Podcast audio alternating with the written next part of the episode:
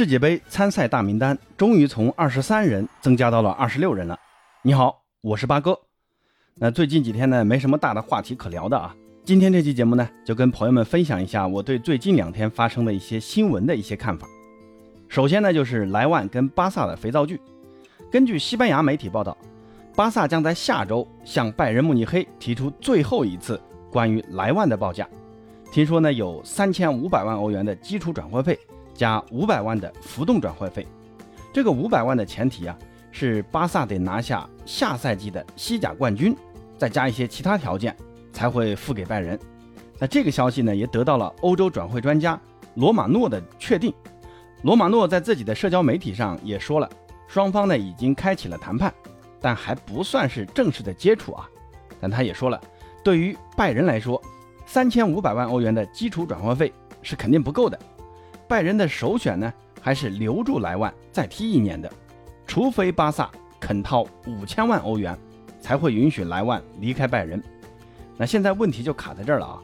莱万呢是一门心思想加盟巴萨，但巴萨呢又没有足够的财力来付给拜仁这么多钱，满足拜仁五千万欧元的需求。那这里现在就需要有一方必须要做出让步，那这个交易才会继续进行下去的。其实呢。拜仁强留莱万已经不现实了啊！那这里就不得不提一下这里面的一个关键人物，那就是莱万的经纪人扎哈维。这个扎哈维啊，必须从中做好调停工作，在确保巴萨是否已经倾尽全力的情况下，如何去说服拜仁同意在现有条件下达成三方一致。我这里呢倒是有个馊主意啊，扎哈维可以去替拜仁物色一个。拜仁能够接受的前锋过来，扎赫维作为欧洲著名的球员经纪人，在球员资源这一块，想来是有很深的储备的。你看阿贾克斯的阿莱啊，我就觉得挺好的。听说多特蒙德准备花三千五百万从阿贾克斯签下阿莱。阿莱呢是上赛季欧冠小组赛阶段的射手王，跟莱万的进球数是持平的，可能呢在名气上没有莱万那么大。再说。多特蒙德啊，向来特别擅长挖掘这类潜力股的，多特出品必属精品啊！你看莱万、登贝莱、哈兰德、奥巴梅扬这些球员，基本都是从多特出来的，能够被多特看上的潜力股，我觉得拜仁可以去提前挖过来。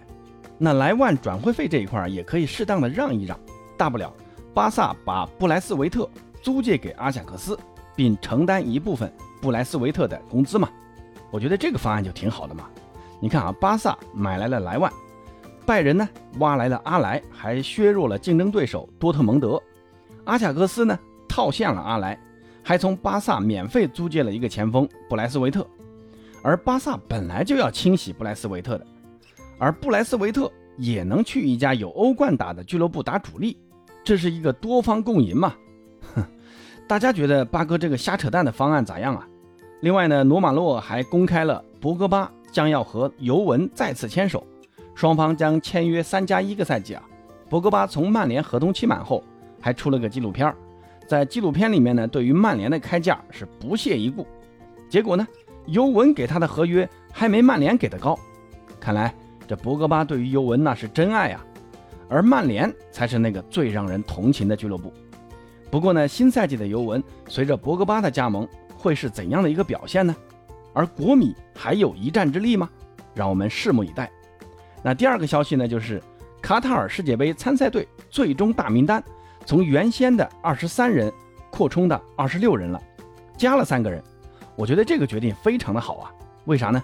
因为参加世界杯是很多球员一辈子的梦想，尤其是很多强队啊，像巴西队这种强队，球星就太多了，二十三个名额。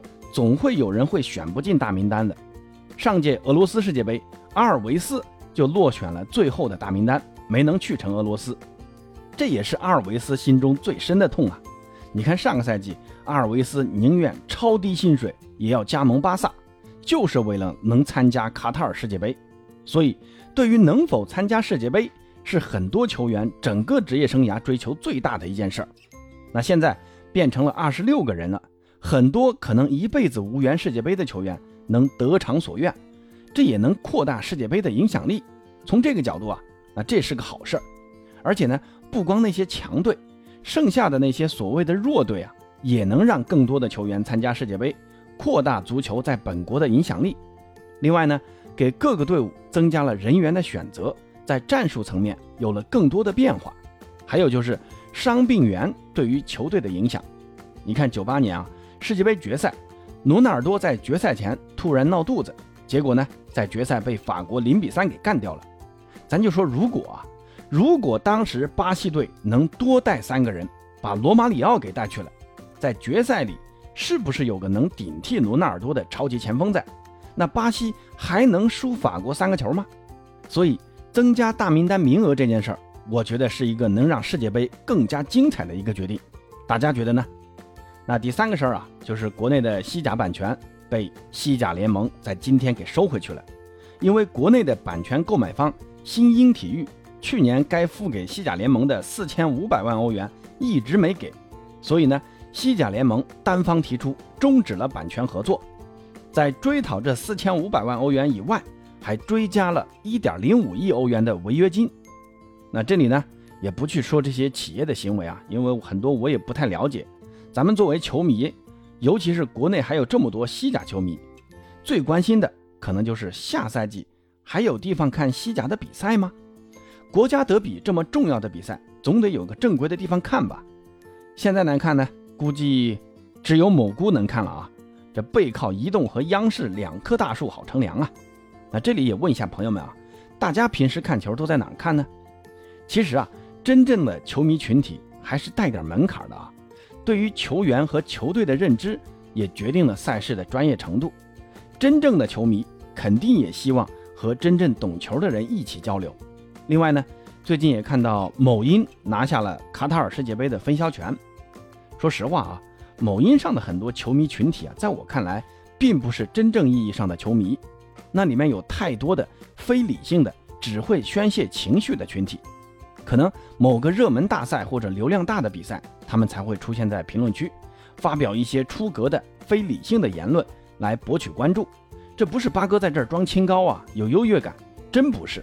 在某音，我也关注了很多的足球领域的博主，但我很少参与评论区的骂战。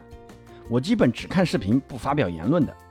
那我有个主播朋友叫巴多啊，他就在他的节目里说过，现在很多人骂国足啊，已经是一种惯性了。可能国足的球一场没看，但骂起国足来一个比一个狠。我个人觉得这个很不可取啊，不是说要让大家闭嘴，不去评价国足，但咱批判一个事情，咱能了解清楚之后再去批判吗？好歹你得看过几场国足的球再来针对性的骂嘛。另外呢，如果真如这群人所说的，我是因为深爱着国足，我才会如此痛心疾首的去批判国足。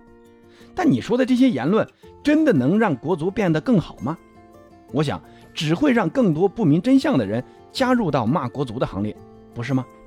八哥说球这个节目啊，有很多还在读书的小听友，我觉得我的听众都是理性的球迷啊，大家讨论事情都是通过摆事实、讲道理的方式跟人沟通。那这一点呢，在以往节目的评论区就可以看到的啊。这里呢，也发自内心的很高兴啊，能在喜马认识这么多志同道合的朋友。当然，很多朋友跟我一样啊，也是梅西的球迷，大家才聚在一起。那今天是六月二十四号，也是梅西的生日。梅西三十五岁了，不知道朋友们是怎么喜欢上梅西的？我呢，是从高中的时候就是巴萨的球迷，当时呢还是里瓦尔多时代。后来呢，里瓦尔多去了米兰，小罗来了，然后就是梅西的成长。可以说，八哥是见证了梅西从一个青涩少年成长到如今的天王巨星的。今天呢，也是梅西的生日，这里祝梅西三十五岁生日快乐，也祝所有喜爱梅西的球迷们每天都快乐开心。希望梅西能在明年重返诺坎普，不为别的，只为了能看到梅西能身穿巴萨的球衣退役。当然，更希望梅西能在今年的卡塔尔世界杯带领阿根廷圆梦世界杯，让我们一起为梅西加油。好了，今天呢就先聊到这儿。针对这几个话题，大家有什么想要跟八哥说的，欢迎在评论区告诉八哥。咱们下期再见。